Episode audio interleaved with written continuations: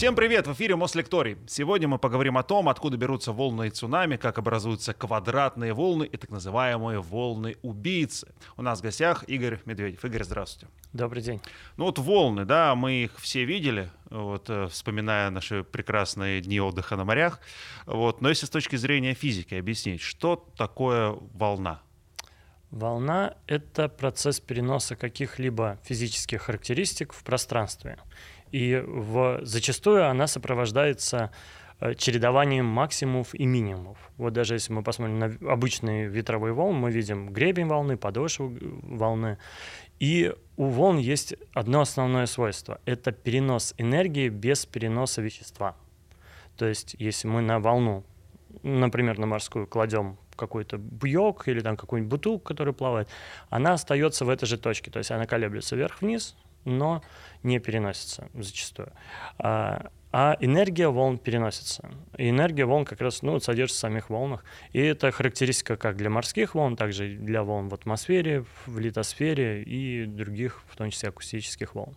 Вот вы говорите, вещество не переносится, но, как правило, волной же что-то прибивает к берегу, или это другое явление? Это уже в прибрежной зоне мы уже видим как раз, что когда волна уже опрокидывается, там уже происходит, ну, непонятно, что там образуются и течения, в том числе волновые. Э, в действительности даже в глубоком океане иногда есть из-за некоторой асимметрии, нелинейности волн, есть перенос, но он совсем небольшой. То есть вот переносит э, воду скорее течение все-таки, а течение имеет другой механизм уже образования, а волны именно энергию переносят. То есть, по сути, э, волны не переносят нам свежую воду из океана, которая возле берега да. есть, она так и болтыхается. Да, да, то есть волны, э, происходят колебания в одной точке, и сами как бы, частицы воды остаются на месте, то есть они поднимаются вверх-вниз, переносят эту энергию волн, э, но остаются в одном и том же месте. А ну, слово волна само по себе оно такое распространенное достаточно. Что все-таки общего у звуковых волн, не знаю, световых, электромагнитных и вот тех волн, про которые мы сегодня будем говорить? Ну вот основное общее свойство — это перенос энергии без переноса вещества — и наличие в том числе минимумов, максимумов вот этих гребней. Но на самом деле волны совершенно разнообразны, и э, очень много что в физике вообще называется волнами, и не все они хорошо описываются э, визуально одними и теми же вообще представлениями и законами. А каков механизм появления э, волн? Откуда они вообще берутся? Вот волны на воде. Ну, самая главная причина возникновения волн — это как какой-то возбуждающий фактор, ну, например, влияние сил ветра. И э, вода выводится из равновесия частицы воды, и вот эти колебательные движения передаются куда-то Э, на расстояние частицы воды взаимодействуют и передают это движение. Притом э, вот этим фактором, который возбуждает эти волны, могут быть совершенно различные причины. То есть это как влияние ветра. Также мы, например, возьмем камешек, просто бросим в воду, и мы увидим те же самые волны, которые распространяются. Ну, то есть э, вот эти волны, которые мы видим возле берега, там, условно метр высотой, это все из-за ветра? А, не все волны, которые мы видим у берега из-за ветра, но зачастую, вот если мы просто приехали на пляж на побережье Черного моря, да, скорее всего, это будут именно ветровые волны, причем они могли быть сформированы как где-то в ближайшей зоне под влиянием ветра, так они могли быть сформированы несколько километров, десятков километров где-то вдали и уже приходить. То есть погода может быть достаточно хорошая, э, даже безветренная, а волны будут приходить. Это волны зыби будут. То есть вот когда ветер влияет на волны, э, ветер сначала формирует волны, это вынужденные волны, или их называют ветровые волны, а когда э, ветер прекращает свое действие, а волны продолжают распространяться куда-то, это уже свободные волны, это волны зыби. И э, вот эти волны зыби, они имеют периоды больше, чем ветровые волны, то есть их периоды, ну, в районе, скажем, 12 15, может быть, 20 секунд максимум. То есть период — это время, если мы стоим на месте, прохождения одного гребня и следующего гребня волны. Вот этот промежуток времени — это как раз период волны. А, и э, волны зыби пересекают достаточно большие пространства, э, и мы их как раз в том числе у побережья наблюдаем. А э, ветровые волны — это которые формируются непосредственно прям под действием ветра, и их период около 6-7 секунд. А почему так получается, вот мы стоим возле моря, да, э, идет там маленькая волна, маленькая-маленькая, раз какая-то большая пришла, вот она прям накатила на берег метра два, снова какие-то более-менее, потом раз еще большая накатила, если ветер, который их вызвал, он один и тот же был все время. А, ветер был один и тот же, но он был один и тот же ну, в какой-то одной точке а где-то в другом районе моря или океана были сформированы еще свои ветровые волны. И когда мы стоим на берегу, мы видим, как приходят ветровые волны, сформированные э, в разных частях моря или океана, и из-за этого они имеют немножко разные характеристики, э, разные углы прихода они в том числе имеют, и разные высоты. Это вот первый фактор, а второй фактор эм, когда генерируются волны, они на самом деле не имеют четко период там 5 секунд, и все вот они как гармоники такие 5 секунд. Это большой спектр волн с разными периодами, с разными амплитудами, и мы видим зачастую суперпозицию этих волн. То есть мы видим сумму множества разных волн с разными периодами, разными амплитудами. И из этого, когда вот пери- э, волны с близкими периодами складываются, мы как раз видим такую, скажем так, эм, гармошку, такое увеличение и ослабление. И как раз это такая групповая структура волн.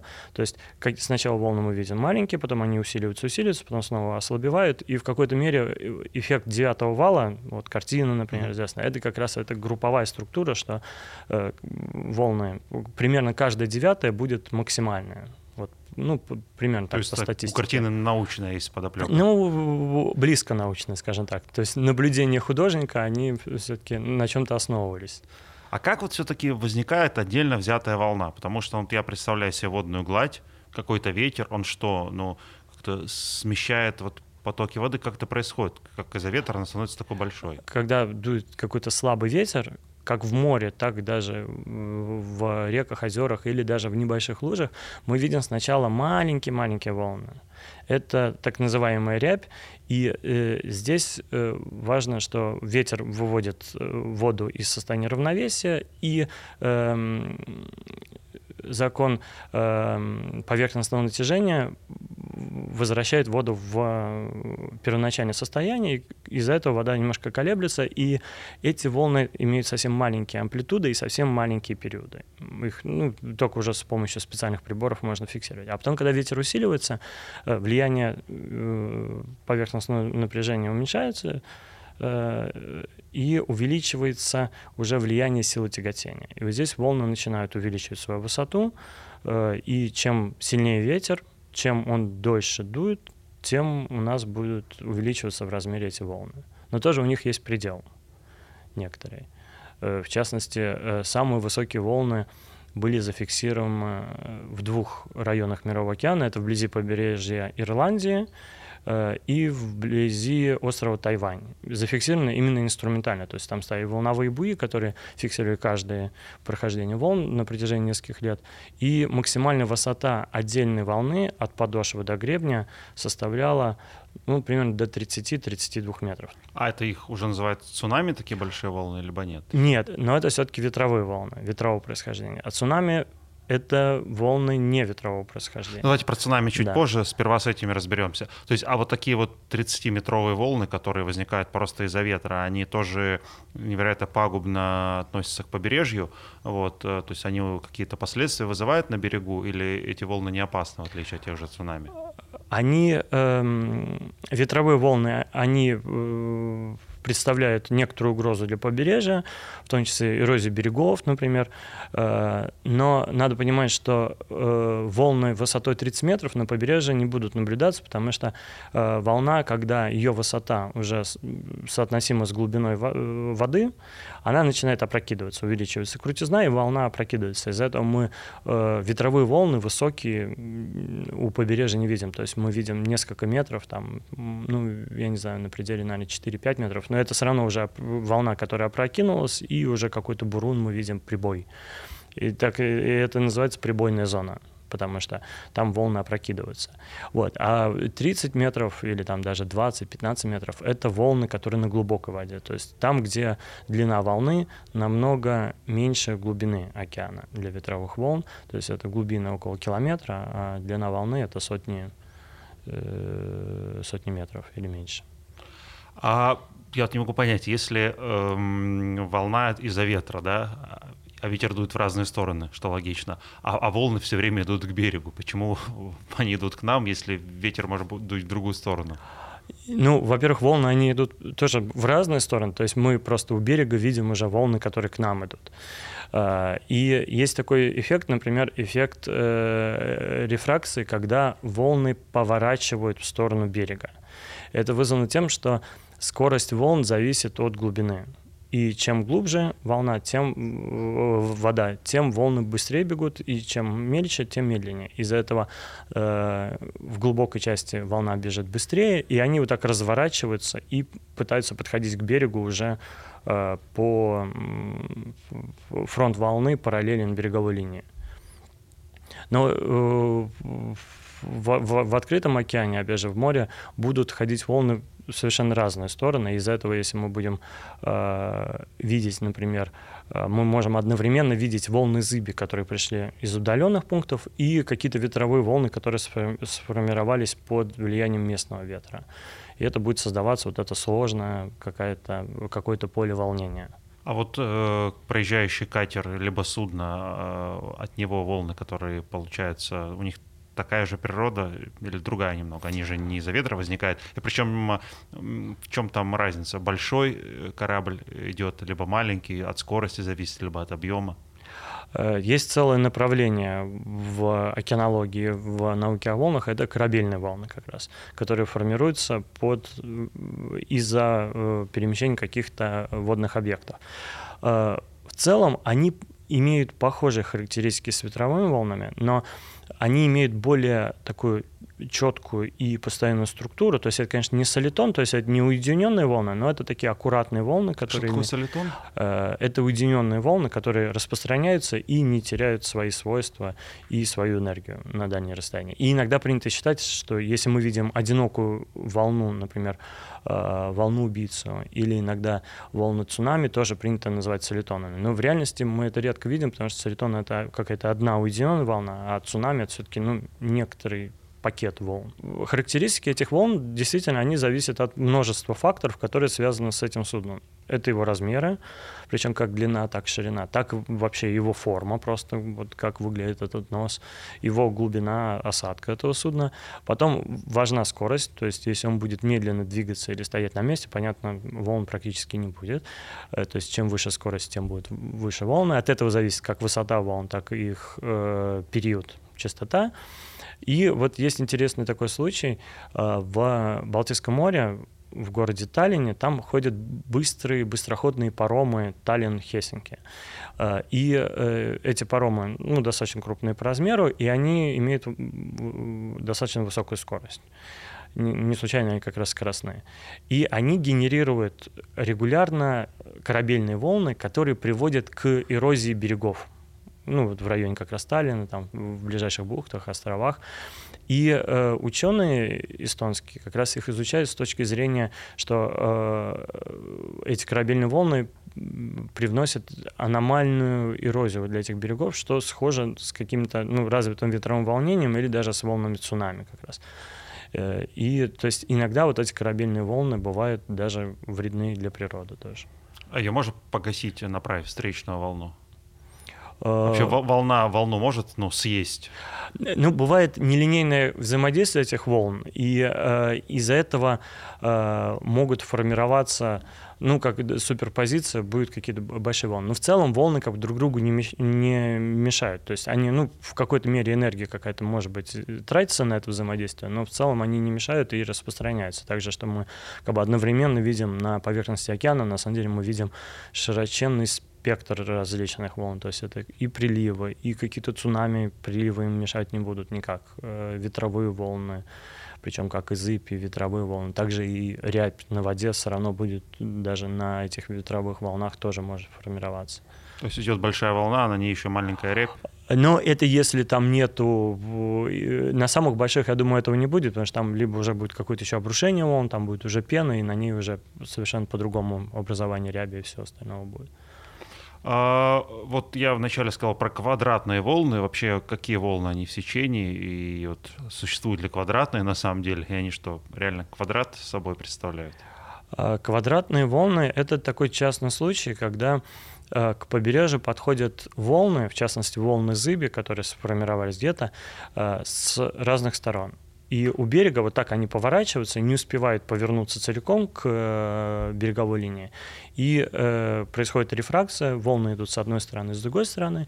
И вот где-то у побережья они под прямым углом пересекаются. То есть вот здесь пакет волн, вот здесь пакет волн. И в реальности мы как раз видим такую как бы, ну, шахматную какую-то доску, э, колеблется как э, квадратные волны. Но это как бы вот такой эффект, э, зачастую это ветровые волны такой создают.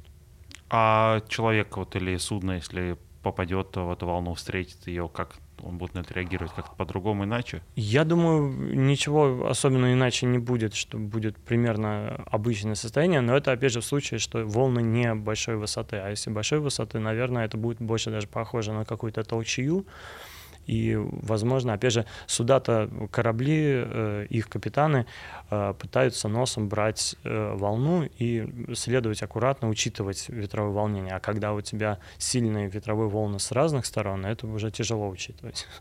Ну, кстати, про корабль вы начали говорить. А как корабль вот пытается идти вот, ну, в шторме, да, в больших волнах? Именно по ней, навстречу, поперек и почему?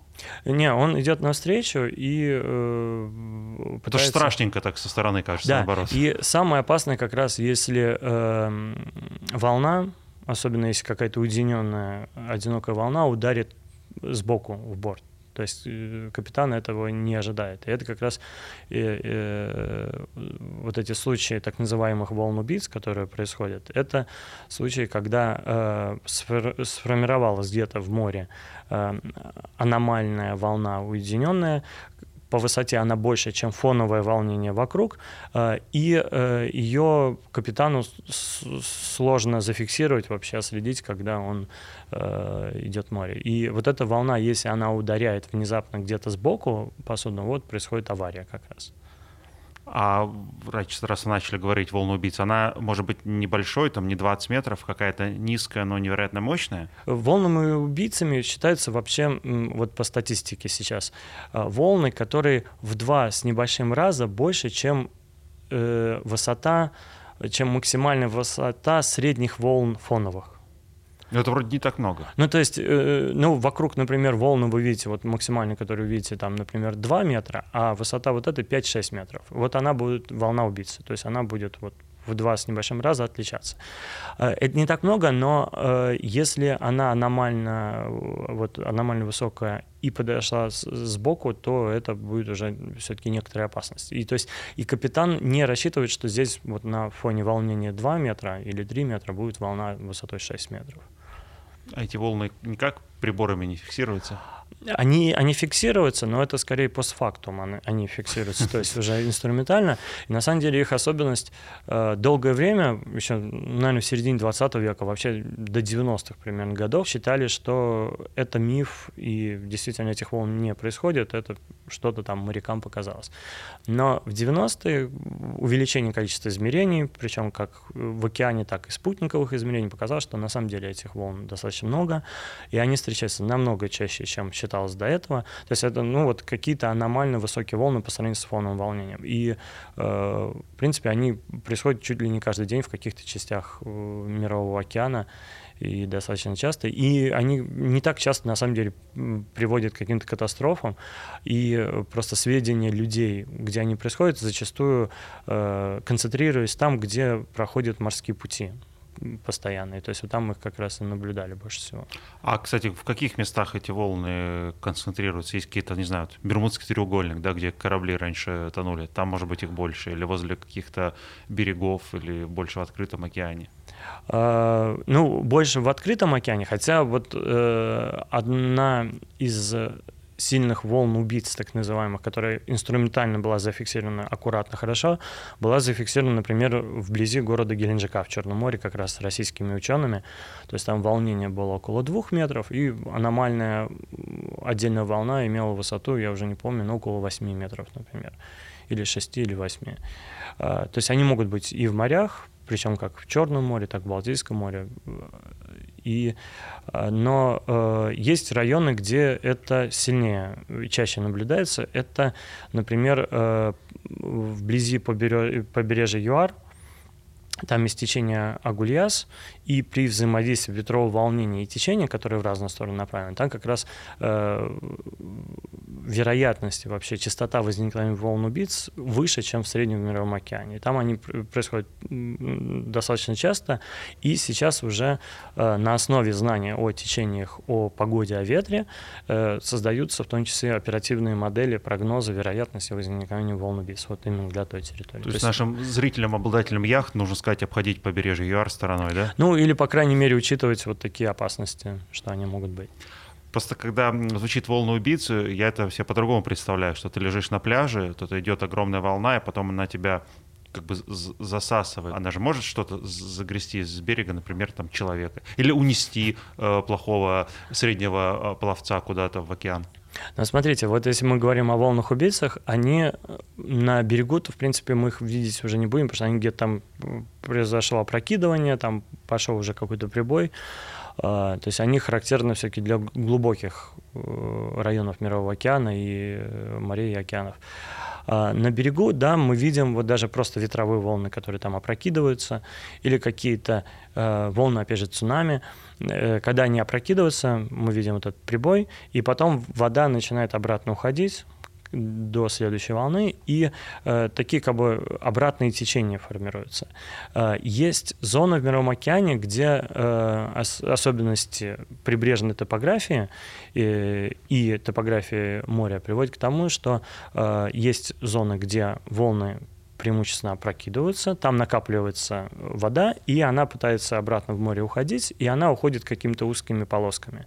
И это э, разрывные течения там формируются именно в этих зонах. И э, здесь очень важная особенность, что вот эти течения, они бывают достаточно сильные, и очень много жертв и на побережье Америки, и даже были случаи на побережье России, в Черном море, в Балтийском море достаточно часто происходит. И вот эти разрывные течения уносят в море и людей, и их вещи. Тут важно знать, что эти течения, они достаточно узкие, то есть они сильные, но узкие. То есть если вы попали в такое течение, вас с какой-то высокой скоростью уносят в открытое море, вам надо плыть не против этого течения, а просто в сторону. Куда Не к берегу, уплыть. а влево-вправо. Да, влево-вправо, и, скорее всего, через короткое время вы уже будете ощущать, что все, влияния течения нет, и можно снова плыть к берегу и так далее. Не надо бороться с этим течением. А вот если взять большую волну гигантскую и вот маленькую волну, а, а у них есть какие-то особенности, или они работают и вот формируются по, по одинаковым принципам, они чем-то отличаются, кроме размера?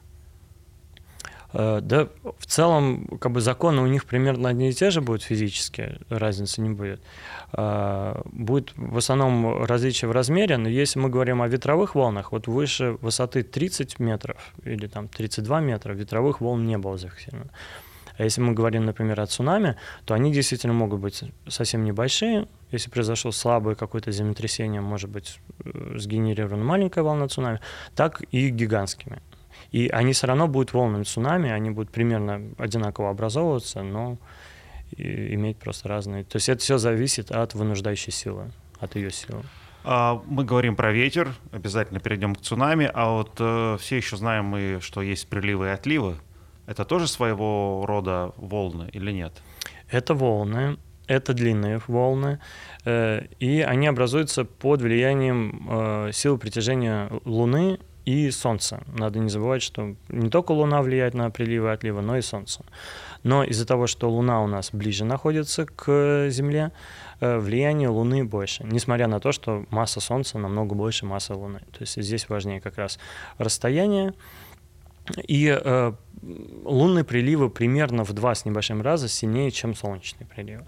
И притяжение Луны, притяжение Солнца и взаимодействие с Землей, э, и вращение Земли в том числе, э, приводит к формированию так называемых приливных горбов.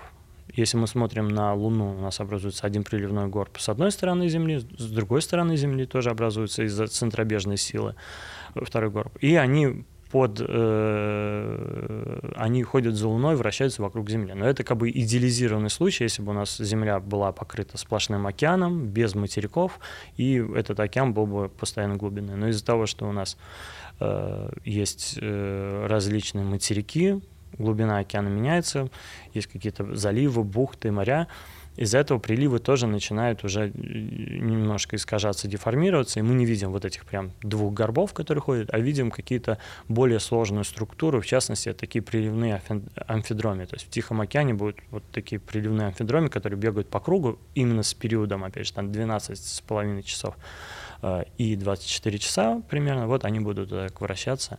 И это тоже будет волны. Это будут длинные волны, которые затрагивают всю толщу, которые имеют большие э, длины и периоды около 12 часов и около 24 часов. То есть это такая одна волна э, с 12-часовым э, вот не знаю, гребнем или как правильно сказать, с расстоянием между одним гребнем и другим да. 12 часов? Да, то есть вот если мы будем, опять же, сидеть на берегу моря, ну тут лучше нам из Черного моря перейти куда-нибудь уже в Северное море или вообще на побережье океана, и мы в течение э, суток увидим, кроме ветровых волн, которые к нам постоянно приходят с периодом 7 секунд в зоне прибоя, э, мы увидим э, ну, в среднем мировом океане это будет два максимума воды и два минимума воды. То есть раз в 12 часов уровень будет до максимума подниматься, а потом через 6 часов будет минимум среднего уровня, а потом снова через 6 часов будет максимум. И вот такой будет чередоваться, и э, это будут низкочастотные длинные волны, то есть, если мы ставим прибой, э, прибор, то мы как, как раз аккуратно зафиксируем, что это прям волны гармонические, такие аккуратные. Но в реальности они тоже сложнее, то есть это не одна какая-то волна, это вот группа, большая группа различных волн. Э, почему различных? Потому что у нас Земля вращается под некоторым наклоном, расстояние между Землей, например, и Солнцем в течение года меняется, и вот эти все астрономические характеристики, большие и маленькие, они они, каждый из них деформирует как-то вот эти волны, из-за этого вот мы в совокупности видим э, такой спектр и приливных волн, которые генерируют вот эти колебания раз в 12 часов. А, а куда деется эта вода, которая вот была возле берега? Потом мы смотрим на там на метр, на два э, в прилив-отлив она отошла, она где-то набирается толще в океане или она с другой стороны к другому берегу подходит? Ну, если у нас, например, это какое-нибудь э, Черное море, например, то мы видим действительно, что вращается... Там слабые приливы, потому что там ограниченный бассейн, и, э, но там будет с одной стороны прилив, с другой стороны отлив. И вот так это будет меняться. То есть, То есть это будет толще океана. Ведре, условно, но да? они будут так по, по кругу как раз вращаться волна вот так, и где-то будет прилив, где-то отлив. Это, да, это похоже на сейши. Сейши — это собственные колебания э, водоемов, бассейнов, это стоячие волны. Вот даже если мы возьмем чашку или там ванну, вот мы раскачаем ее и найдем какой-то резонансный период, мы будем видеть, что там колеблется уровень вот так, где-то минимум, где-то максимум, вот они вот так колеблются. Вот приливы в замкнутых морях примерно такой вид имеет. То есть в Каспийском море, в Черном море, в Балтийском море. То есть там будет вот так колебаться, но из-за вращения там не будет прям вот э, такого аккуратного колебания, а будет скорее вот такая еще оббегать волна, но где-то будет минимум, где-то максимум. А, от чего зависит э, качество или сила прилива отлива? Потому что где-то прям на десятки, а может быть даже на сотни метров вода уходит, а где-то вот э, на метр и вряд ли. А, ну, в первую очередь это зависит от размеров бассейна. То есть, если мы берем Тихий океан или там Атлантический океан, это гигантский бассейн с большой массой. Если мы берем Черное море, то это существенно меньше бассейн, и у него меньше масса. Озера, например, Байкал или там Ладожская, Онежская, они еще меньше. Но они тоже будут испытывать приливные колебания. А, и э, второй фактор — это какие-то локальные условия вообще э, бухт или заливов. То есть в Мировом океане, ну вот, например, в Атлантике высота прилива, то есть от подошвы до гребня высота будет, ну, около метра, например, в среднем в открытой части, даже, может, чуть меньше, но в некоторых заливах и в некоторых бухтах она будет усиливаться, в том числе из-за какого-то резонансного усиления. То есть если собственный период этой, этого залива, этой бухты, то есть это именно геометрические свойства этого залива, э, для них характерны такие же колебания по периоду, как период прилива, а прилив их период постоянно, то есть это 12 часов 25 минут и 24 часа с небольшим. А, если залив имеет такие же собственные колебания, там происходит усиление этих приливов. И в частности, вот эти места, где самые сильные приливы, это залив Фанди, канадское побережье, Атлантического океана, залив Унгава, это тоже канадское побережье Атлантического океана, или Пенжинский, Пенжинский залив, Пенжинская губа э, в Охотском море, они как раз имеют резонансную природу, то есть там усиливаются колебания именно приливные, и они там аномально высокие. Хотя где-то недалеко от этого, ну, на расстоянии нескольких там сот километров, приливы не будут иметь никаких аномальных высот. Вы, кстати, обмолвились о северных морях. У меня вопрос возник. А если море покрыто льдом, то есть там волн не бывает, или они кто подо льдом бьются? Вет, ветра же там вроде как нету под ним. Приливы будут все равно формироваться, несмотря на лед. А ветровые волны как раз, они уже, ну вот обычно ветровое волне не будет формироваться, потому что там, ну, как бы стенка просто такая, крышка на поверхности океана, то есть ветровых волн там не будет. Но приливные или волны цунами будут образовываться. То есть если э, в отлив просверлить лед возле берега, то там будет пустота под ним? Ну, не будет не пустота, а будет вода. Э, ну, даже в Белом море, где сильные приливы. В Белом море высота приливов достигает в Мезенском заливе, заливе до 10 метров. И э, там как раз припайный лед, который Уходит. прилегает к берегу, да, он будет постоянно уходить, приходить, причем будут образовываться приливные трещины в этом льду, и будут какие-то иногда, если сильные приливы, это будет нагромождение. И надо вообще э, всегда понимать, что как и многие другие волны, так в частности и приливы и цунами, они сопровождаются, кроме колебаний уровня, которые мы видим, они сопровождаются течениями. Течения могут быть очень сильные, то есть это не метры в секунду или даже сильнее. То есть это вот эти приливные течения могут быть сильнее, чем обычные течения в Мировом океане. Но это, опять же, вот в каких-то областях, где сильные колебания. А, и, в частности, они в том числе генерируют водовороты приливные водовороты. И вот есть такой водоворот, вернее, был известен, э, если кто читал роман «Одиссея», там были Сцилла и Харибда, угу. два чудовища, которые нападали. На самом деле это был приливной водоворот, который э, образовывался в узком Мессинском проливе, э, и э, из-за как раз разнонаправленных течений приливных. Э, и под э, влиянием прилива и вообще вот изменением 12-суточным приливных колебаний этот водоворот перемещался еще в течение 12 часов туда-обратно через этот пролив. И э, древние греки не понимали, что это такое, и для них это было просто какое-то чудовище, которое туда-сюда перемещается водоворот и э, поедает сюда. А это опасно для резиновой лодки или для большого лайнера тоже? Э, для большого лайнера, я думаю, это все-таки не очень опасно. Э, э, там скорее даже опасно будут просто приливные течения и вот эти глубины и узкие проливы. Но для каких-нибудь яхт это достаточно опасно, но при этом вот эти места приливных водоворотов, что хорошо с приливами, в отличие от почти всех других волновых колебаний в море, из-за того, что приливы формируются под влиянием Луны и Солнца, это какие-то астрономические характеристики, параметры, которые достаточно хорошо рассчитываются, и мы приливы достаточно хорошо можем прогнозировать для любого порта, или даже если мы знаем, что в этом э, заливе или там в этом проливе какой-то сильный приливный течение или водоворот, э, мы можем его прогнозировать, какие будут там приливные течения, когда там будет водоворот, и из этого моряки, капитаны хорошо знают эти места, где это наблюдается, э, либо они знают, в какой именно промежуток времени это может происходить. То есть с точки зрения приливов очень хорошо все прогнозируется, и они не представляют опасности, но если аккуратно как бы знать и помнить все их особенности в прибрежных зонах. Хорошо, давайте перейдем к цунами. Мы так э, это слово употребляем сегодня. Это, кстати, японское слово, да, насколько я понимаю? Да. Э, что вообще такое цунами? Чем они отличаются вот от этих больших ветровых 36-метровых волн? Э, насколько они бывают большие, маленькие, как они образуются? Цунами, ну, в первую очередь, цунами образуется из-за подводных землетрясений. Мы видим ну, какое-то смещение дна, причем разных размеров, как и длину, как и высоту. Э, и вот эти смещения дна как раз генерируют волну. То есть это какой-то ну, изначальный э, импульс, который приводит уровенную поверхность, выводит из равновесия, и эти волны распространяются, причем во все стороны от источника, от очага это сейсмические цунами.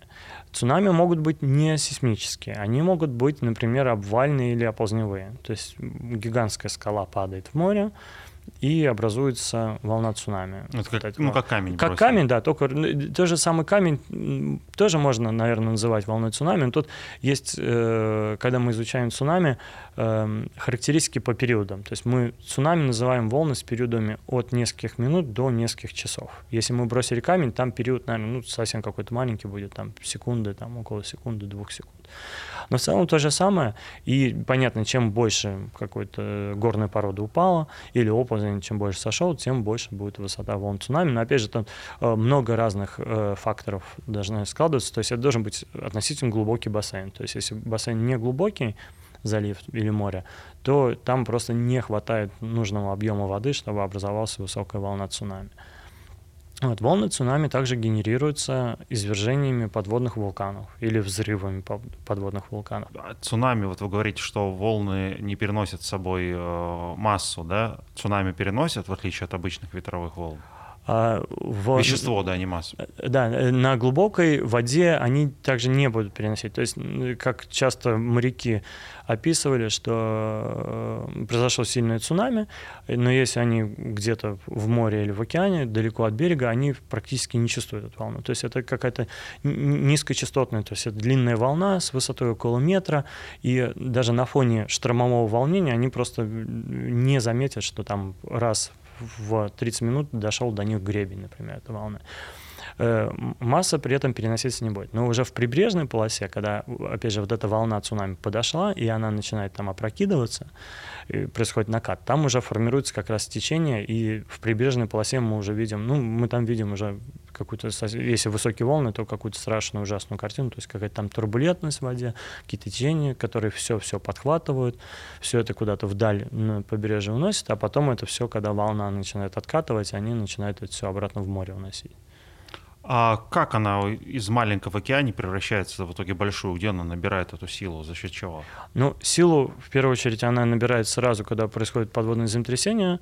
Э, землетрясение генерирует э, волну во всей толще, то есть это вот весь стоп воды, например, километр высотой или даже там 4-5 километров э, захватывается, и волна распространяется ну, во все стороны, и в частности к побережью, и э, тем самым волна как бы захватывает вот эту всю толщу. Но когда уменьшается глубина, э, э, уменьшается глубина, из этого у нас уменьшается длина волны, но ее период остается постоянно. А из-за уменьшения длины волны она увеличивается крутизна волны, высота. То есть это вот все как бы снизу, да? Да, ну то есть вот так у нас это сжимается и увеличивается по высоте. И из-за этого, то есть в глубокой части у нас метр может быть, несколько метров, но не больше, а в прибрежной полосе это уже э, несколько или десятки метров.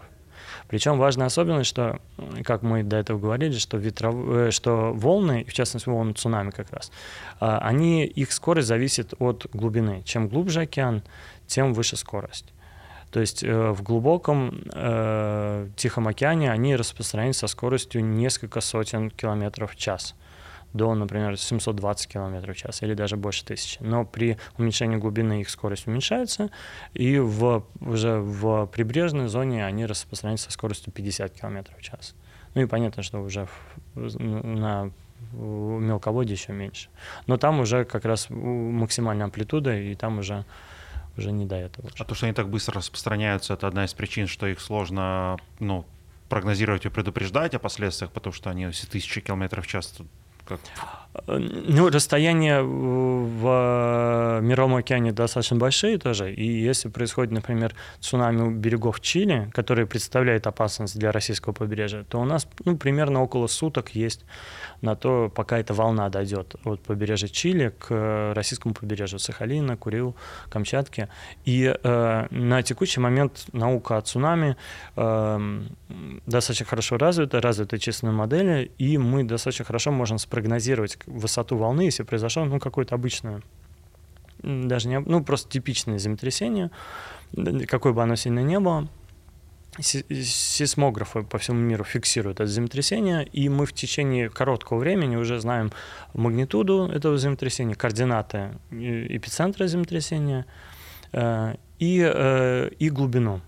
Что для нас важно, потому что если глубокие землетрясения, то они не генерируют цунами. И э, когда волна эта формируется, мы уже в течение нескольких там минут, десятков минут можем дать достаточно точный прогноз, через какое время эта волна подойдет к разным населенным пунктам и какая примерно будет высота волны. Какие самые большие в истории фиксировались вот эти волны цунами, насколько они были разрушительны? Самые высокие волны цунами были зафиксированы в 1958 году. Это залив Литуя, это побережье Тихого океана, Аляска. А, и в заливе Литуя упала большая горная порода, там, по-моему, часть как раз ледника упала в бухту, причем эта бухта такая, э, бухта Литуя, она достаточно глубоководная, э, и вызвала высоту, э, вызвала цунами с высотой 524 метра. 500. Да, то есть это полкилометра. Но это надо понимать, что это скорее это даже не совсем волна, это заплеск волны. То есть вот на противоположном побережье, то есть вот упала вот эта горная порода, и на противоположном побережье волна захлестнула на высоту 524 метра. Откуда 524 метра? Э, это потом сделали постобследование, и на этой высоте срезана почва, и там, ну, как растительность, э, деревья, то есть вот на этой высоте предельно было срезано. Но э, при удалении ну, сформировалась волна цунами, она выходила из бухты в океан, и из-за того, что она образовалась из-за обвала горных пород, э, ее периоды Э, достаточно небольшие для волн цунами, то есть это минута, десятки минут, первые десятки минут. И, и они быстро затухали при выходе из э, бухты, и уже в открытом океане ее высота составляла около метра, может, чуть больше, и очень быстро затухала уже в открытом океане.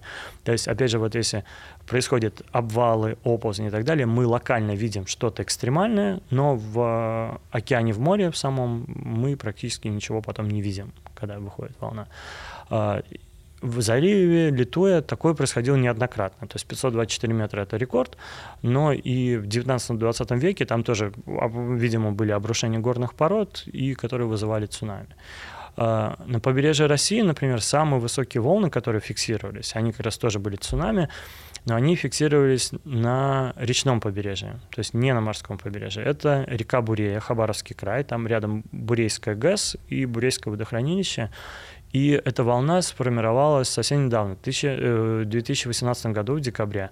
Там произошел сход гигантского оползня, который сформировал волну с высотой э, ну, по текущим данным, до 90 метров, заплеск ее. То есть на противоположном берегу, опять же, было срезано, э, срезан лес на высоте 90 метров. То есть вот для России рекорд 90 метров, но, опять же, это не сейсмические волны, то есть это вот какие-то обвальные, оползневые волны.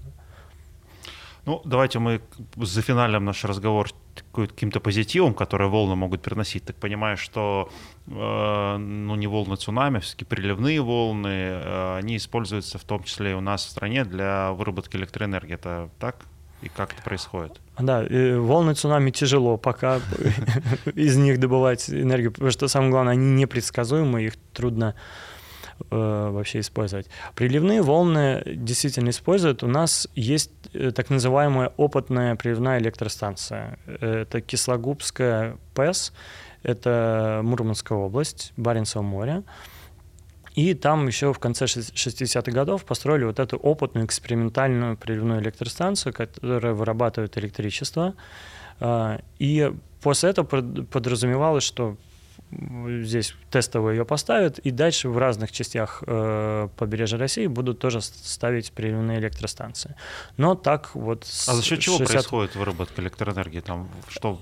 Из-за, ну в том числе из-за разницы уровней, которые создаются приливом. То есть э, есть какой-то такой длинный заливчик, там бухточка типа фьорда, э, и там происходит колебание уровня, ну, скажем, высотой несколько метров, там метров 5 от минимума до максимума.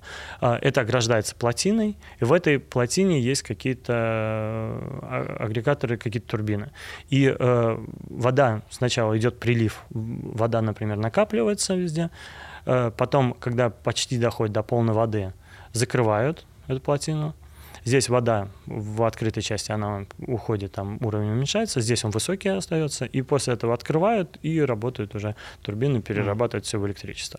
И э, уровень потом выравнивается, э, и также в обратную сторону, что когда, например, идет прилив, э, закрывают на вход, вот здесь уровень накапливается, а вот здесь в заливчике он минимален. И открывают, и снова электричество. Но здесь как бы важно, что э, приливные электростанции, они не дают постоянное электричество. То есть э, у них есть время простое, когда уровень разницы практически нету, и ну, нету до, должной разницы, чтобы работали эти э, турбины. И из-за этого это их как бы минусы. И их минусы, они очень дорогие при строительстве, но их плюсы, что они э, с точки зрения экологии достаточно хорошо, успешно реализуются.